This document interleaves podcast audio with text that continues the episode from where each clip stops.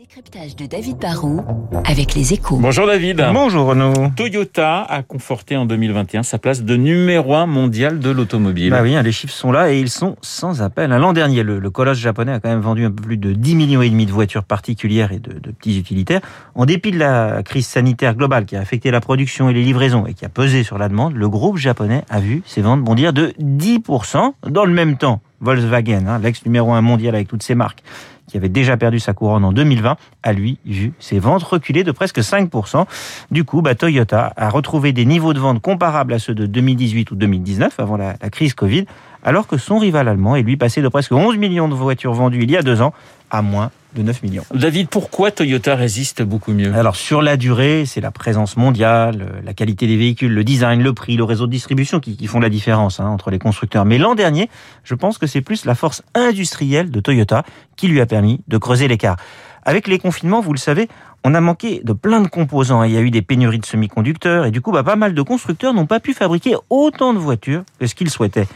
Parce qu'une auto, bah, c'est comme un puzzle ou du Lego. Il suffit qu'une seule pièce vous manque et le véhicule ne peut pas être terminé. La force de Toyota, c'est qu'ils ont en fait tiré les leçons de la désorganisation de leur production au lendemain du terrible tsunami asiatique de 2011. Depuis, le roi du juste à temps a diversifié sa base de fournisseurs et il a appris à bien gérer ses stocks, mais aussi ceux de ses propres sous-traitants. Du coup, quand la chaîne d'approvisionnement mondiale s'est grippée hein, depuis 2020, bah, eux étaient prêts alors que leurs concurrents se sont pris les pieds dans le tapis. Toyota sort donc renforcé de cette crise Vous savez, Renaud, on est dans une période très compliquée pour l'automobile. Hein. On est au milieu d'une révolution électrique et digitale et la crise conjoncturelle actuelle joue un rôle d'accélérateur. Elle va peut-être permettre de faire le tri, de faire la différence entre les gagnants et les perdants. Pour les perdants, c'est un peu trop tôt pour tirer les conclusions car il faudra voir qui fait du surplace quand la demande repartira ou quand les subventions baisseront pour les voitures électriques.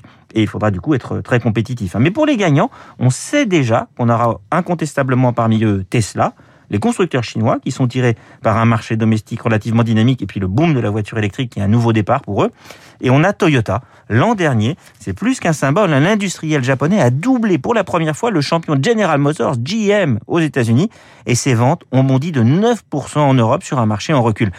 Avec leur bon départ dans l'hybride, ils ont aussi un coup d'avance sur beaucoup de concurrents, même s'ils doivent maintenant accélérer dans l'électrique. Après, vous le savez, dans l'auto, il y a ce qu'on appelle la malédiction du numéro 1. C'est quand ils étaient tout en haut que General Motors, Volkswagen et Renault-Nissan ont connu des crises très profondes. Donc chez Toyota, on a le leadership, mais on a aussi le leadership modeste. Le décryptage de David Barrou sur l'antenne de Radio Classique dans une petite minute. Le journal de 8 heures. Merci David, mais tout de suite.